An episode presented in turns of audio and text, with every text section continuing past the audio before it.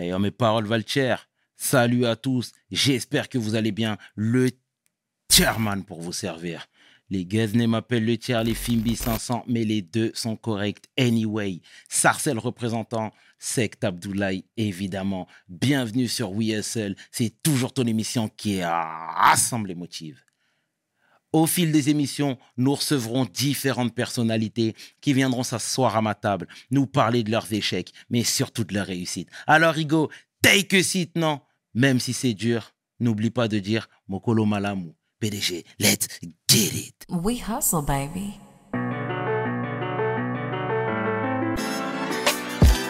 Le chairman. Hustle, baby. Le chairman. We hustle, baby. Le chairman. De retour sur VSL et aujourd'hui, je suis vraiment fier de recevoir un entrepreneur un entreprenant, un philanthrope, un homme de cœur. L'homme que l'on nomme Carlos Mertens Bilongo. Carlos, comment tu vas? Ça va très bien toi, Sherman. Magnifique intro. Merci beaucoup pour les gimmicks. Euh, la vibe est bonne et on est bien installé. Merci, pour l'accueil. Merci à toi. Merci pour ta réactivité, Carlos. Comme tu sais, il était impératif pour nous de te recevoir. On aime ce que tu représentes. On aime ce que tu dégages. Euh, le, le, les différents combats que tu mènes. Et rien que pour ça, déjà, nous te disons merci, Carlos. Dis-moi, est-ce que tu peux te présenter, s'il te plaît, pour celles et ceux qui ne te connaissent pas? Carlos Martins Bilongo, député euh, du Val d'Oise, 8e circonscription exactement, Sarcelles, Villebel, Garges, Arnaudville et, Bonneuil. Mais après, voilà, le, député, c'est un mandat national, donc euh, je représente euh, la France entière. Et je suis dans une circonscription, mais voilà, je peux être à Bourg-en-Bresse, comme je peux être en Bretagne, à Rennes, mais je suis bien dans ma circonscription et, mes habitants me le rendent bien aussi. Ah, c'est très bien, Carlos. Est-ce que tu peux, on va faire un flashback, Carlos. Moi, je veux que tu nous parles de tes jeunes années à Villiers-le-Bel. On est voisins, hein, clairement, comme tu sais. Moi, je veux que tu nous dises qui était ce jeune Carlos et comment il était surtout. Bah, Carlos, c'est quelqu'un de simple. Hein. L'itinéraire d'un jeune du quartier, comme tout le monde. Et euh, j'ai fait mes études à Sarcelles, parce que les lycées sont à Sarcelles. Et euh, je travaille à la Tourelle? J'ai fait la Tourelle. J'ai fait la Tourelle, après j'ai fait Anguin. J'étais aussi à l'URSA. Et euh, j'arrive à l'URSA et tout. Super intégration avec les mecs de Sarcelles. Les mecs et les, les filles de Sarcelles et tout. Super ambiance. Moi, je travaillais déjà au marché parce que ma mère elle avait un stand, marché de Sarcelles. Donc j'y étais, donc j'avais déjà des affinités avec des, avec des potes. C'était un terrain familier. Voilà, un terrain familier. Sarcelles aussi, c'est vraiment une grande famille. Donc, euh, super ambiance. Et il y avait quand même un décalage entre Belle. On était beaucoup, nous, dans, dans, dans l'amusement quand on était au collège. Et Sarcelles, il y avait plus un, un peu plus mature. Euh, donc, moi, ça m'a fait un décalage direct. Euh, je suis rentré vraiment dans, dans, dans, la vie réelle pendant ces deux mois avant mon brevet. que J'ai raté, je crois, mon brevet. Ouais, j'ai raté mon brevet. J'ai raté mon brevet. Et, euh, et euh, après, voilà, j'ai continué à la Tourelle en, BEP. Et euh, j'ai essayé de ramener un peu plus de sérieux dans mes études à ce moment-là, de par la maturité que j'ai eu à Sarcelles. Et ça s'est bien passé, j'ai mon BEP. Ensuite, j'avais pas ambition de, de, faire un BTS. Donc, ça a passé d'abord par un bac pro. Et mon bac pro, il que je le fasse à, à parce que j'étais en filière mécanique, mmh. mécanique informatisée. Et la particularité, c'est que cette filière-là, en fait, euh, de la mécanique informatisée, c'était vers 2005-2007, et ce moment de la crise des subprimes, où toutes les usines industrielles fermaient, aéronautiques, etc. Ça veut dire que tu cherches un stage, mais ton patron, il te dit, euh, ouais, tu viens chez nous en stage, mais en fait, on n'a plus de commandes. Mmh. Euh, ton tuteur, il pourra pas te faire travailler, ou même, petit change de métier. Et en même temps, au quartier, tes potes, te disent, ouais, ça sert à rien à l'école. Donc, tu te dis, attends, il y a mes potos qui me disent ça sert à rien à l'école, ils sont posés au quartier. Quand je vais à l'école, mon prof, il dit trouver un stage. Quand tu vas chercher le stage, on te dit que la filière, elle, s'effondre. Tu allumes la télé, tu vois que tout ferme, Renault ferme, etc. Tu te dis, attends, qu'est-ce que je fais? Je veux m'amuser avec mes potes, je continue l'école. Ou on me prend un stage, je trouve pas de stage parce qu'avec mon CV, on me dit euh, tout ferme. Là, tu te trouves, t'es un peu perdu, tu vois. Il faut, soit tu as un, un socle solide avec la famille, avec des parents qui, ou tes grands frères, grandes soeurs qui peuvent t'aiguiller, mais tu peux vite lâcher. Après, moi, je suis quelqu'un, j'ai un tempérament j'aime bien aller au, au devant des défis. Je m'étais dit, vas-y, ben, même si euh, je suis en BEP, le patron ne veut pas, on va trouver un petit truc. J'ai trouvé une petite entreprise dans un pavillon à Arnaudville, il m'a pris en stage. Et il s'appelle Monsieur Cherfi, et euh, je remercie encore aujourd'hui. hein. J'ai passé, je pense, euh, un mois et demi avec lui en stage. Et il m'a pris comme son fils et il m'expliquait, voilà, j'avais des commandes, j'ai plus de commandes. Là, tu vois, l'entreprise, on est que deux, toi et moi. Et puis voilà, tu es en stage chez moi, etc. Euh, Il faut ensuite que tu aies des bons résultats, etc. Il faut que tu progresses et tout. Et ça m'a mis, ça m'a donné une piqûre. Voilà. Et souvent, on a des personnes comme ça dans, notre vie qui apparaissent pendant un moment X, un mois. Mais euh, toute notre vie, en fait, ils vont nous, nous influencer, nous encourager. Et jusqu'à aujourd'hui, en fait, cette personne-là, même dès qu'il y a une élection, à chaque fois, elle vient me voir, elle me dit j'ai voté, mon fils a voté pour toi, tout le monde est allé voter, etc. Et euh, c'est une belle histoire qui a commencé quand j'avais 15 ans. Et 15 ans après, euh, ce monsieur-là est parti voter pour moi, a, a fait la campagne pour moi, etc. Et, c'est une, très belle famille de la ville. Et voilà, ça prouve qu'il faut toujours se battre. Donc moi, j'ai eu ensuite mon bac pro. Et après mon bac pro, j'ai voulu faire des études supérieures. En... euh, j'ai voulu faire un BTS technico-commercial. Et vu que j'étais issu du secteur technique, donc les profs dans le public, ils m'ont dit, bah, écoute, euh, on ne pourra pas te prendre. T'es un bon élève et tout. En plus, à chaque fois, moi, j'étais délégué de classe et délégué des, des- des lycées. J'aimais bien être- avoir ce statut-là parce que, comme à la base, j'avais parfois un mauvais comportement, je voulais être présent au, au conseil de discipline ou au moins qu'ils se disent qu'il n'est pas conseil de discipline, mais il aura les éléments, Carlos, donc on ne peut pas trop être, être, euh, voilà, dur avec lui. Et euh, à, à, Anguin, j'ai voulu continuer mes études en BTS. Ils m'ont dit non, vu que tu as de la filière technique, on te conseille d'aller en, en, BTS conception. Et je leur dis non, je suis pas bon en mathématiques. J'ai eu, eu le, le bac pro et tout, mais je pense que ma fibre commerciale, elle me permet de faire un technico-commercial. Donc, mais ce que j'ai appris dans le technique pendant 4 ans maintenant, du BEP et du bac pro. Et le commerce, je l'ai parce que ma mère est, est commerçante. Je pense que ce BTS peut m'aller et je pense que je pourrais tirer mon épingle du jeu. Et en plus, j'en suis sûr parce que s'il y a un élève vient de général euh, ou vient d'STMG, etc., il veut faire du commerce, il n'aura pas la fibre technique que moi j'ai pu acquérir pendant ces 4 ans. Il aura moins. Voilà. Et euh, tac, tac, euh, finalement, ils ne me prennent pas. donc, euh, je suis un peu en difficulté, mais je vais en école. je trouve un- une école en alternance à Paris. Donc, c'est sur, euh, c'est sur test et tout, faut faire un concours. Donc, pareil, je me dis, quand je vais arriver là-bas, ils vont me dire euh, Ouais, monsieur Bilongo Carlos, eh ben, écoutez, euh, ça va un bac technique, qu'est-ce que vous faites en BTS technique commercial Donc, moi, je prépare mon argumentaire avec ma déballe et tout. Voilà. Je me dis, voilà, je vais aller, euh, il y aura l'examen et après, il y aura le speech. Et pareil, l'examen, je pense je cartonne, tellement j'étais à fond et déterminé. Et euh, surtout au moment du speech, on me, dit, on me pose la question pareil, bah, t'as fait un BEP mécanique, euh, pourquoi tu veux venir en, en, en BTS technique commerciale Et euh, je pense que l'argumentaire, il était bon de dire que j'ai 4 ans d'expérience. La fibre commerciale, je l'ai de pour ma famille. Et euh, je veux encore l'amplifier en, en obtenant mon, BTS.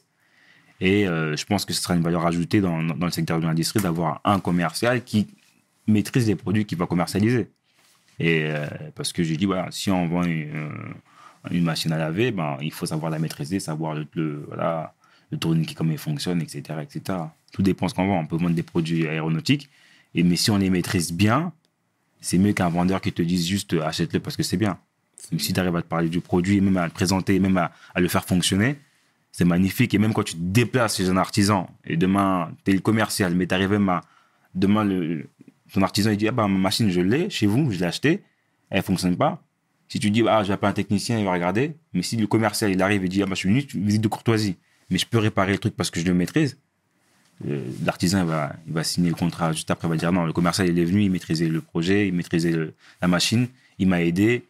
Euh, voilà. Hum, C'est bien. Je Hein. pense que c'est- un jusqu'au boutiste. Hein. C'est une valeur ajoutée. C'est bien. Donc j'ai eu mon BTS. Pourtant, les gens, à la base, si, je- si on, si on écoute euh, ce que disaient mes profs de BEP, voilà, je devais m'arrêter au BEP et j'avais bah, rien réussi à faire. Si j'écoutais mes profs de, troisième, alors là, c'était euh, échec total. Si j'écoutais mes profs en, primaire, c'était euh, la prison pour moi. Et ensuite, je fais une licence, une licence marketing négociation. J'obtiens aussi ma licence Donc là, je me dis, attends, je vais écrire un livre. Là, faut que je vais, j'ai dit, je vais en master parce que comme ça, je vais dire, je vais faire un bouquin, il va s'appeler du BEP, euh, du BEP mécanique au master. Malheureusement, problème de famille, il fallait subvenir aux besoins. J'ai dû arrêter à- en licence parce que j'étais en alternance et euh, je suis rentré dans la vie active, etc., etc. Et de fil en aiguille, j'ai toujours été aussi impliqué au niveau associatif. Bah, parce que comme j'étais délégué, j'aimais bien défendre les- la justice et l'égalité. Et euh, voilà, engagement associatif, engagement politique. Qui dit association dit politique parce que tu prends des positions. Moi, au niveau de, de ma commune, j'ai toujours voulu aller, aller plus loin. Donc, j'étais souvent engagé pendant les, les élections municipales parce que je disais, voilà, le maire est là, c'est bien, mais on peut faire encore mieux par rapport aux assos parce que ça manque de subventions, ça manque de ça. Moi, je suis un enfant des maisons de quartier. J'ai fait toutes les maisons de quartier de ma ville. Peu importe que sois au- dans, à la Strizé, à la ZAC, au Carreau, dans toutes les maisons de quartier. On va, on va, on va y venir, Carlos. C'est très bien. En tout cas, tu es un jusqu'au boutiste et c'est un beau message que tu envoies à la, je- à la jeunesse, mais pas que, Carlos. Moi, je voudrais que tu nous parles justement de ta famille, de ta fratrie. Tu as des frères et sœurs, Carlos, mais toi, tu te situes à quel niveau? Moi, je suis le dernier. Tu es le dernier. Ok, très bien. Je suis le dernier de- d'une famille de, de six frères et sœurs. Mhm. J'ai un grand frère et après, j'ai quatre grandes sœurs. D'accord. Euh, on est une famille où le, le papa est, ar- est arrivé du, du pays en années 70, fin 70, et la, la maman a rejoint en- en- dans les milieux des années 80. tu vois? Donc on est passé partout. Hein. Foyer de à Cotra, mes parents ont vécu à Garges, comme tout le monde et tout. Et après, on arrive à Villebel, etc. dans les années 80. Et, euh, et puis voilà, mes elles ont fait des grandes études. Elles se sont battues et tout. C'est là où je voulais en venir. Justement, est-ce que toi, tu as été un petit peu euh, euh, baigné dedans? Parce que, encore une fois, tu sais, on dit toujours que les grandes sœurs, les grands frères montent toujours le filon, défoncent les portes avant nous. Tu comprends ce que je suis en train de te dire? Est-ce que pour toi, ça a été le cas? Ça a été le cas, mais après, j'ai eu un parcours différent. Mhm. Mes elles mais- étaient mais- très studieuses. Mhm. Mais on a eu un, un père pas très dur, très dur. Même tout le monde le connaît, tout le monde le connaît au quartier. Tout le monde le connaissait parce qu'il est décédé. Mais on a eu euh, un papa très très dur et super strict. Il était très très exigeant. Et je pense qu'aujourd'hui, euh, mon profil et comment je vais, euh, comme tu as dit, jusqu'au boutiste, c'est de pas la rigueur que mon père a, a- a mis dans notre éducation. Bien. Et euh, il était dur avec mes sœurs, dur avec mon frère, dur avec moi. Et voilà, on allait au bout des choses. C'est bien que tu soulignes ce point-là. Le papa était dur, paix à son âme, encore une fois. Mais Merci. ça t'a pas empêché de vriller à un moment donné. Oui, parce qu'en fait, on, on va toujours, on veut toujours tester. Et je pense que il était comme ça aussi quand il était jeune. En fait, voilà, c'est la vie qui veut ça. Souvent, on fait des enfants qui nous ressemblent. Et je pense que s'il était aussi strict, c'est parce que lui-même, il a fait des conneries quand il était petit. Et euh, au travers de nous, il se voyait, il dit, faut pas que mes enfants vrillent comme moi. Donc, il était super dur. Et c'est ça, en fait. Mhm. Parce qu'il sait par quoi il est passé, il voulait éviter, mais voilà. Après, heureusement, lui, il n'a pas dit, mais on a les oncles qui racontent les histoires de nos, de nos parents Il et on, pas le on comprend que. voilà. Il allait pas le dire, évidemment. Évidemment. Et tout à l'heure, quand tu parlais de ton CV, hein, tu disais que les aléas de la vie de famille ont fait que tu as dû écourter tes études. C'était quoi ces problèmes de famille? Ma, ma, ma mère aussi est décédée, malheureusement. Père son âme. Et euh, elle travaille au marché donc pour, pour subvenir aux besoins de la famille, mais elle avait un, un cancer du sein.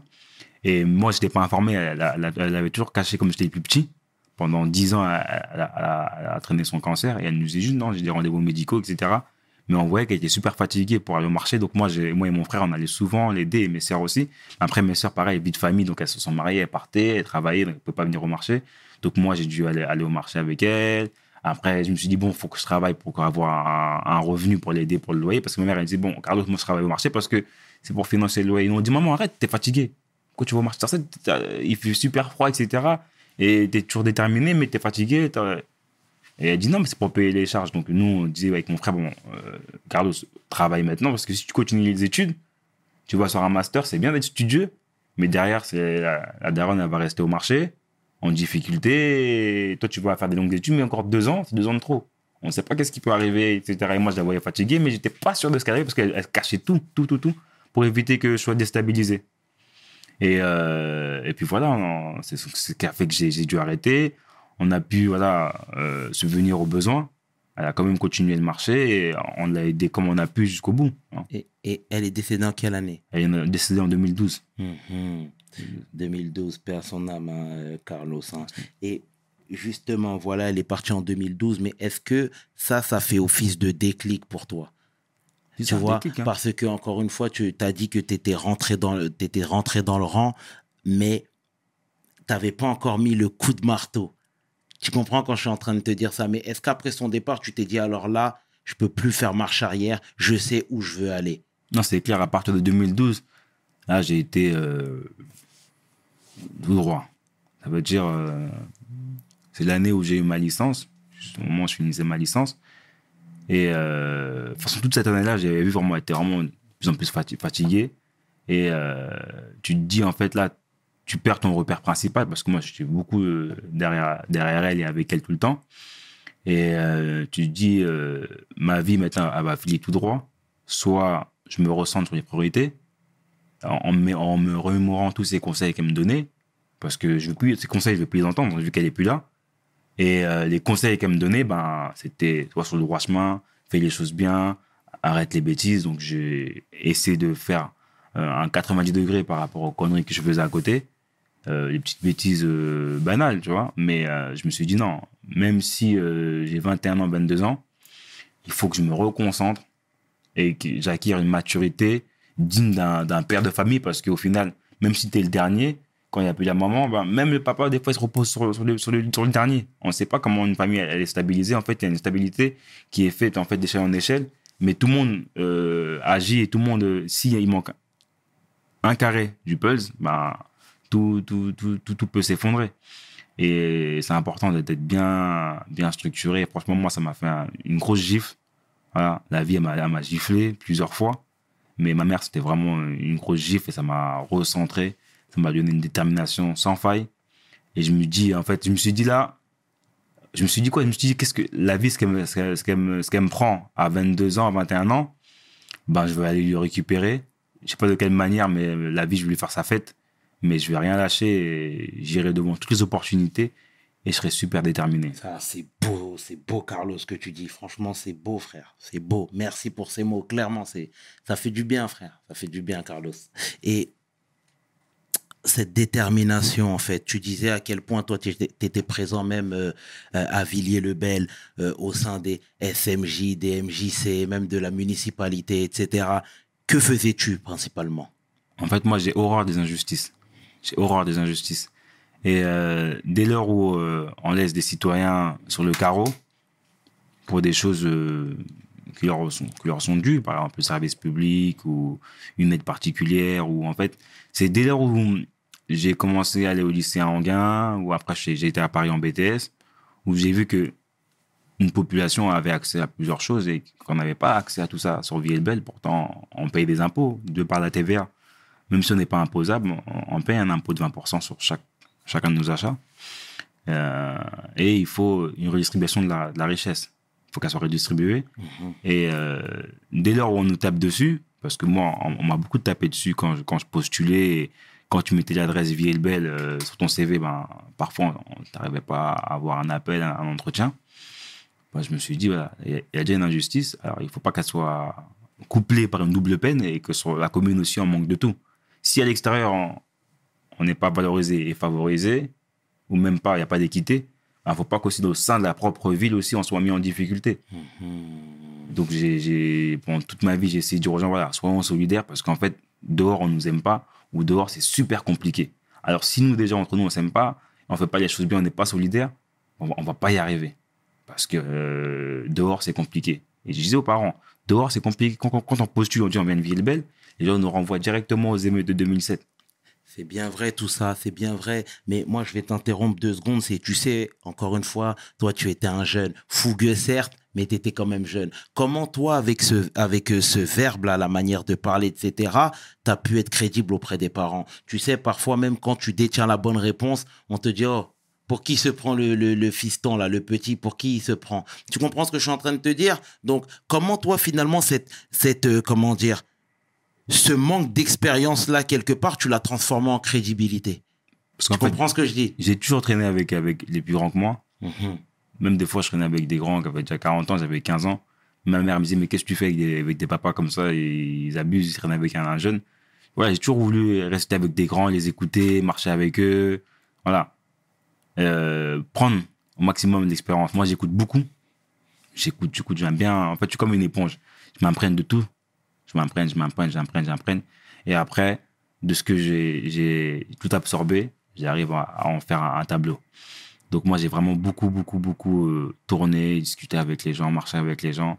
Et les gens, ils, ils ont compris, ils, ils ont, c'est comme ça qu'ils ont dit que le petit est crédible. Mhm. Parce que il marche avec les grands, il discute avec tout le monde, il prend le temps pour. C'est pas tout le monde qui prend le temps pour s'asseoir avec des grands et discuter avec des anciens. C'est super important. Même moi, des fois, m'asseoir avec, sur un banc avec une personne qui a 70 ans, 60 ans, je vais le faire, je vais m'asseoir, je vais discuter avec lui, etc. C'est bien, c'est bien, c'est très bien, frérot, c'est très bien. Et tu sais, aujourd'hui, euh, euh, il y, a- peu de gens qui ont foi en la politique parce que promesse pas tenue, parce que euh, toujours la même, on te renvoie toujours à, à ton même statut, etc. Toi, pourquoi avoir voulu sauter le pas en te lançant dans la politique et là de manière officielle? Pourquoi? Parce que à chaque fois, on me disait ces éléments de langage, oui, ça sert à rien, la politique, etc. Après, moi, je pose la question. T'as déjà voté? Ah non, même pas. T'en as fait? Non, même pas. Je dis, bah, venez, on en fait. Après, on regarde. Il n'y a, pas de problème. Et après, on verra si c'est tous des menteurs, si c'est tous des ça, tout ça, tout ça. Allons-y pour voir. Mhm. Je dis, mais en tout cas, aujourd'hui, il y a une urgence. Si notre parole n'est pas entendue dans ces joutes-là, qui va parler à notre place? Qui va venir dire, ben, c'est ça le sujet? Moi, c'était simple. hein. Quand je dis, ben, mon asso, ça n'a pas eu assez de subventions, le maire adjoint me dit, ben, écoute, Carlos, c'était, euh, c'est la vision politique euh, sur ce mandat-là. Je dis, ah, ok. Ah, bon, on verra ça au prochain conseil municipal. Mais moi, je dis, mais là, il y a une famille qui est en difficulté, c'est maintenant. C'est pas après. Mon asso, ça fonctionne, on aide les gens, mais aujourd'hui, on n'a pas les moyens. On a besoin tout de suite. Ah, mais non, mais en fait, là, c'est pas dans la vision. C'est pas dans le projet municipal de ces cinq années. Bah, j'ai dit, ok, d'accord, j'ai compris. Bah, je rentre chez moi, je réfléchis, je dis, bah, en fait, il faut euh, intégrer ce, ce quorum-là, ce, ce conseil, où, on- où je pourrais dire et dire aux gens, non, bah, moi, c'est maintenant qu'il faut. Si t'es pas dedans, comment tu fais? Mhm. T'es à l'extérieur à chaque fois du jeu politique. Il faut être dans le jeu politique. J'ai pas fait Sciences Po, j'ai pas fait l'ENA. Je dis maintenant, on n'a- on n'a pas fait Sciences Po, on n'a pas fait l'ENA. Mais la chose est claire, c'est quand tu votes, les urnes, une voix, c'est une voix. Si on va, voir, on va vers les gens, on leur explique le projet, on leur explique qu'on peut changer les choses par les urnes. Et c'est une réalité. Il y a des gens qui sont morts pour le droit de vote. Il y a des gens qui sont morts pour le droit de vote. Mhm. On peut dire ce qu'on veut du système.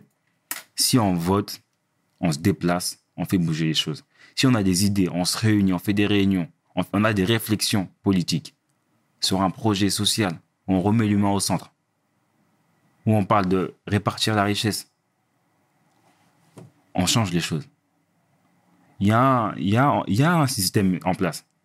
Mais à notre échelle, on peut quand même euh, euh, gérer nos communes, nos circonscriptions, après le département, après la région. Et un combat, ça se fait en plusieurs, années. Hein. C'est pas tout de suite. Moi, j'ai plein de gens qui m'ont dit Caro, j'ai voté Mélenchon en avril, il a, il a pas gagné, bah, j'arrête, c'est fini, je vote plus. Je dis stop, stop, stop. Ça t'a pris combien de temps? Ah, ça m'a pris 5 minutes. Je dis bah, tu crois vraiment en 5 minutes, tout se gagne Je le combat, il est dur. ami. Je dis moi, j'ai commencé il y a longtemps la politique. Pourtant, je suis encore jeune. J'aime pas, j'ai juste 30 ans. Je dis mais il faut y aller. Hein. Des fois, c'est 15 ans de combat. Moi, j'ai vu des mecs, ils ont fait 30 ans de combat, ils ont jamais eu un mandat. Ils ont gagné 30 ans après. Et après, ils ont mis les choses en place. Paf, paf, paf, de fil en aiguille. Mais plus le combat est dur, plus la victoire elle est belle. Eh bien, ça, c'est bien vrai. Et il faut vraiment s'accrocher. Mhm. Et il faut aussi dire, ben, on fait la politique, c'est pas, ils sont là. Ben, venez vous engager dans le monde associatif. Le monde associatif, pour moi, c'est un parallèle avec le monde politique. Mais si tu me dis, oui, la politique, j'aime pas, ben, viens dans mon associatif, aide les gens, implique-toi dans la vie de ton quartier, de ta cité, et tu verras que les choses vont avancer. C'est très bien. Et si c'est si t'as un blocage, ben, on va agiter le cocotier politique, on va dire, ben voilà, le monde associatif a avancé jusqu'- jusqu'ici, là on a une impasse, et on, on a fait appel aux politiques, le politique n'écoute pas, ok d'accord, on prend note. Et le jour où le politique il va revenir vers nous, parce que le politique il revient vers toi pour, pour les élections, revenez voter, bah tu diras, écoute, on a fait ça nous, sans la politique. T'étais pas là pour nous aider quand on t'a appelé. Et t'inquiète pas que ce politicien-là, il va rectifier le tir, il va s'améliorer. Et quand il y a un rapport de force, bah, les gens, ils s'améliorent. Moi, le maire de ma commune, on était souvent en conflit. Tu peux rappeler son nom? Jean-Louis Marsac. On a pas, des fois, je suis pas d'accord, des fois, je suis d'accord avec lui.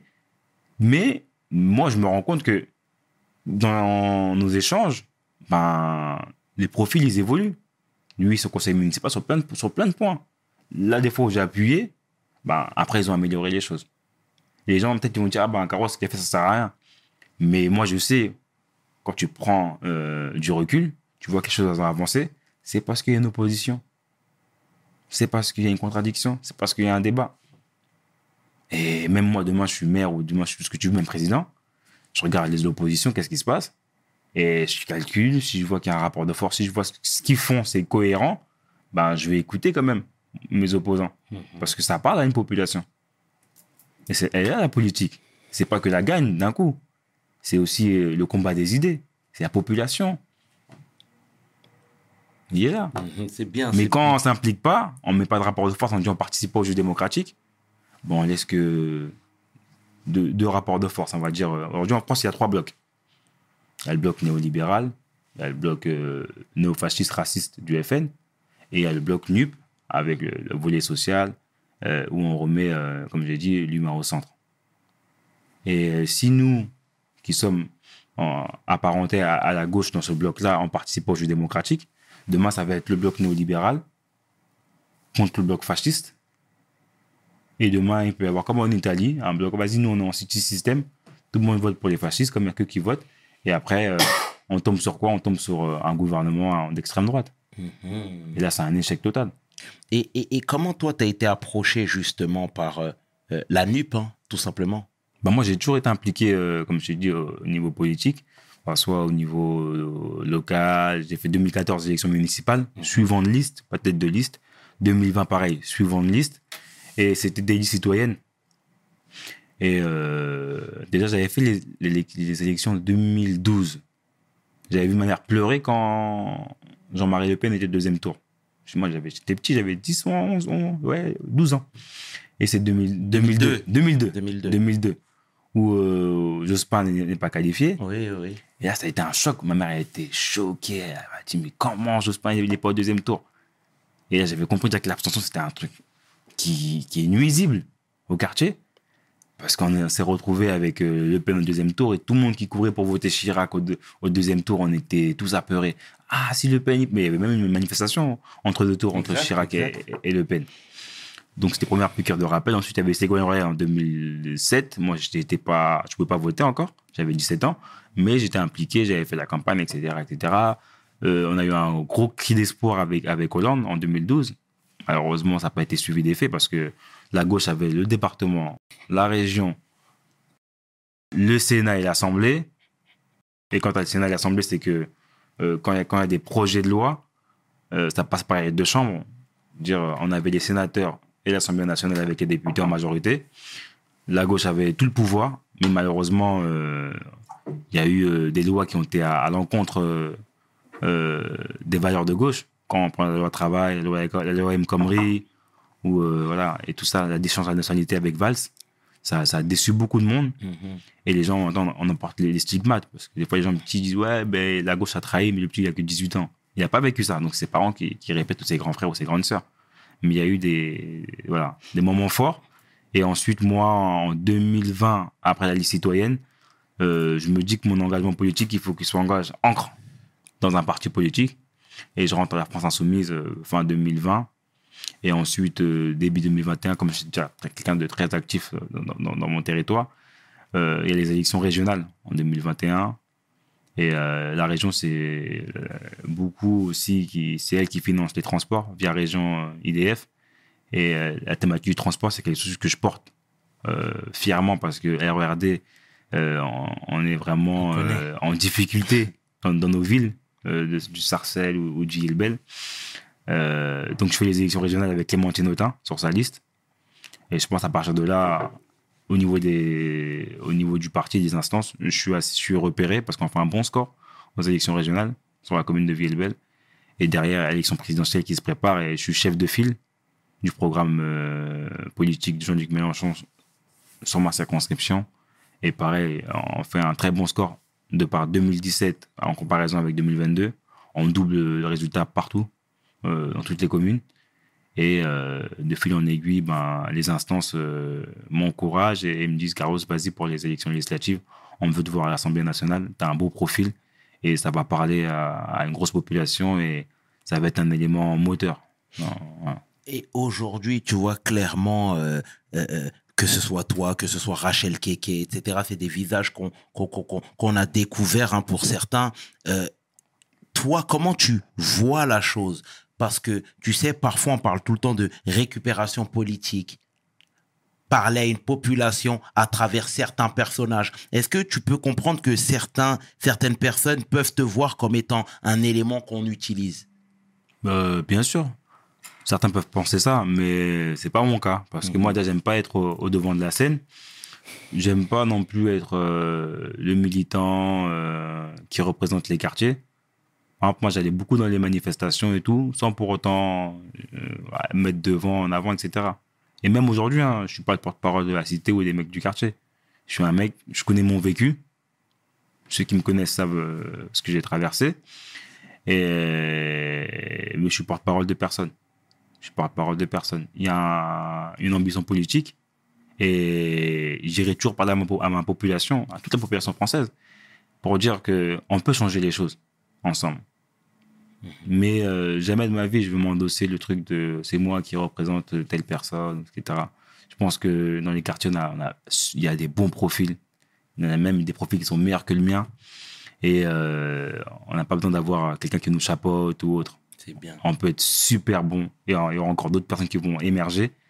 Et voilà, je pense que le, temps, fera, le temps fera les choses. Dans l'histoire, c'était écrit que, je sois là aujourd'hui. Je sais pas pour combien de temps. En cas, j'espère faire encore de, belles actions dans, la, politique. Je suis qu'au début de mon mandat. Mais euh, voilà, les quartiers populaires, on a, on a, on a trop d'énergie. On a une force incroyable, une intelligence incroyable. On est des gens, on retombe toujours sous nos pattes. On est super inventif. Donc on a besoin de personne pour nous chapeauter. Bien, C'est bien. Voilà. Faut juste voilà, faire attention parce que hum, les gens ont compris la force qu'on avait. Et euh, il y a souvent des réseaux, euh, comme je vais encore répéter, capitalistes, néolibérales, qui veulent nous mettre dans un système de. euh, un système égoïste, euh, assez singulier, où chacun regarde que midi à sa porte et oublie son voisin.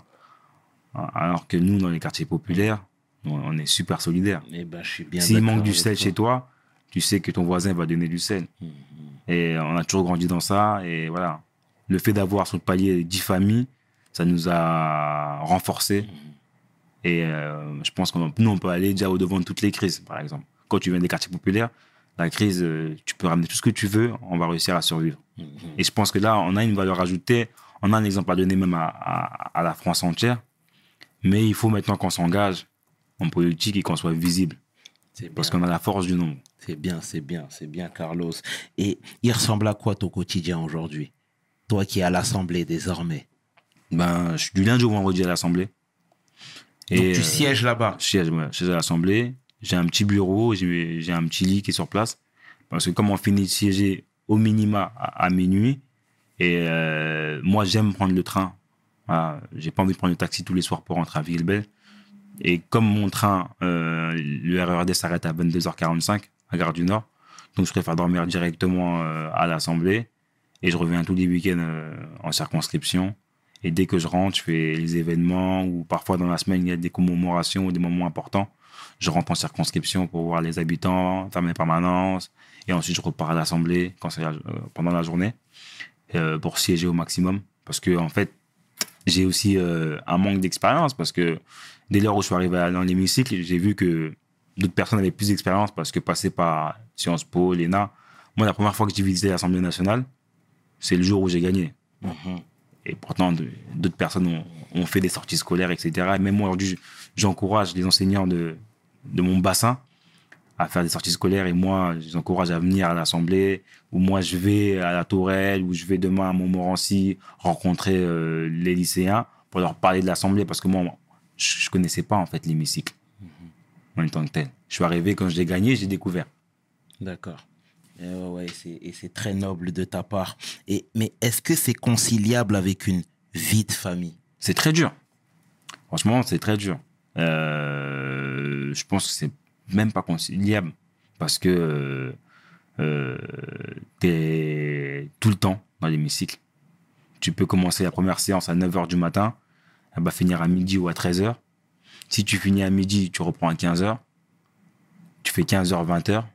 Ensuite, tu as une coupure, tu fais 21h30, minuit, ou tu peux avoir une prolongée. Donc, si c'est pas minuit, c'est 6h du matin, 3h ou 2h du matin. Et si tu es dans l'hémicycle, euh, tu as le temps de rien faire. Tu peux pas appeler, à part un coup de fil de 20 secondes. Si tu as des enfants en bas âge, c'est super compliqué. Si tu as une femme, c'est super compliqué. Moi, je respecte mes, mes collègues femmes qui ont des enfants en bas âge parce que ça demande un sacrifice incroyable.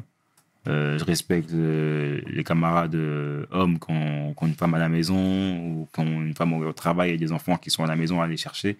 C'est très difficile. Et je pense que au, sein, dans, la politique, quand on voit, il y a, souvent des, euh, des gros éclats par rapport à la vie familiale, etc., etc. C'est de par en fait cette, cette charge mentale en fait. On est 577 députés pour toute la nation. Et tu as une charge où tu dis, tu votes des lois, etc. Tu impliqué au niveau politique. Donc après, ensuite, quand tu dois transposer avec ta vie familiale, c'est super dur psychologiquement. De dire, je, vote des lois pour le peuple français et tu dois gérer ta petite vie à la maison, le quotidien normal. hein. Et je pense que c'est dur. Pour ça, des fois, tu vois, il y a des phrases ou des trucs qui, qui sortent de l'ordinaire parce qu'en fait, le politicien, c'est dans une phase, c'est un monde euh, particulier. C'est l'hémicycle, c'est dans, dans une phase où tu choi- même choisir pour les gens, c'est incroyable. Au moment quand, je- quand, quand tu votes, tu dis là, je vote pour ça, c'est une responsabilité. Déjà, les gens votent pour toi pour t'envoyer dans l'hémicycle. Ensuite, pendant tout ton mandat, tu défends des gens. Tu défends des gens, tu votes pour des gens. Et il y, a des- il y a des situations, il y a des votes qui vont soit mettre des gens en difficulté, ou soit qui vont les sortir de la galère.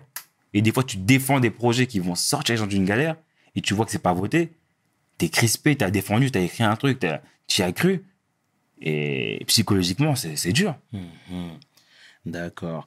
Et c'est bien vrai. et C'est merci de nous mettre en alerte sur ça. Donc toi, c'est quelque chose que tu te vois faire pendant longtemps? C'est un, c'est un sacrifice. C'est une mission. Si on t'a envoyé là, euh, c'est ton destin. Après, soit tu endosses le destin, tu dis je vais au devant de mes respons- responsabilités, j'y vais, et il faut aller jusqu'au bout. Mais c'est des sacrifices. Après, c'est comme tout. Moi, je dis voilà, euh, t'as porté des cartons à 6 h du matin, 5 h du matin au marché dans le froid. T'es assis dans l'hémicycle, c'est une difficulté, mais c'est une responsabilité. Et si c'est quand même des lettres de noblesse, tu passes après Jean Jaurès, euh, des, des grands, des grands noms. Aujourd'hui, ton nom, il est à- affilié, affilié à ces noms-là parce que tu es dans l'hémicycle et tu et tu faut te rappeler que voilà, tes parents sont aussi de l'immigration, ils sont arrivés en 1970 en France et c'est quand même incroyable. T'es en mission et c'est bien. Mais tu sais, moi, euh, je- tu viens de la RDC. D'accord. Et j'ai énormément euh, d'amis qui proviennent de la RDC également. Et j'ai l'impression qu'ils ont tous été, arrête-moi si je me trompe, euh, euh, et politisés très tôt. Parce que il y a un moment donné au Congo, c'était très complexe. Ça l'est toujours euh, d'ailleurs. Mais tu vois, très tôt, on nous a parlé de, euh, de Kassavubu, on a entendu Mobutu, on a entendu euh, Kabila, avec à chaque fois des histoires rocambolesques. Est-ce que toi, c'était valable pour toi? Ça veut dire, même si tu étais jeune, t'entendais les, dis- les, les conversations pardon, des plus âgés, des plus grands, et, et, et toi-même, ça a éveillé quelque part une, une curiosité saine, et ça t'a poussé envie de toi-même euh, t'investir dans cette aventure?